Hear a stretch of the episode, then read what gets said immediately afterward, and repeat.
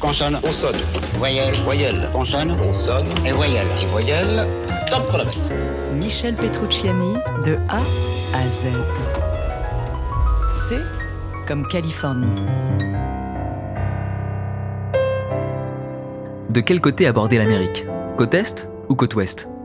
Réponse en 1981, lorsque Michel Petrucciani débarque sans le sou à San Francisco, répondant à une vague invitation d'un ami ardéchois, Tox Drohart, lequel vivote à droite et à gauche. Ce dernier est notamment en train de refaire le toit de la résidence de Charles Lloyd, le saxophoniste phare de l'époque Summer of Love, reconverti depuis dans l'immobilier. Invitation, démonstration sur un Steinway Model B. En entendant le jeune pianiste, Charles Lloyd sort le saxo de son grenier et retrouve immédiatement le goût de la musique. L'aventure donnera lieu à trois albums. Ironie du sort, Michel Petrucciani ne savait même pas qui était Charles Lloyd. Il ignorait aussi le nom de Keith Jarrett, qui avait justement débuté aux côtés du compositeur de Forest Flower. «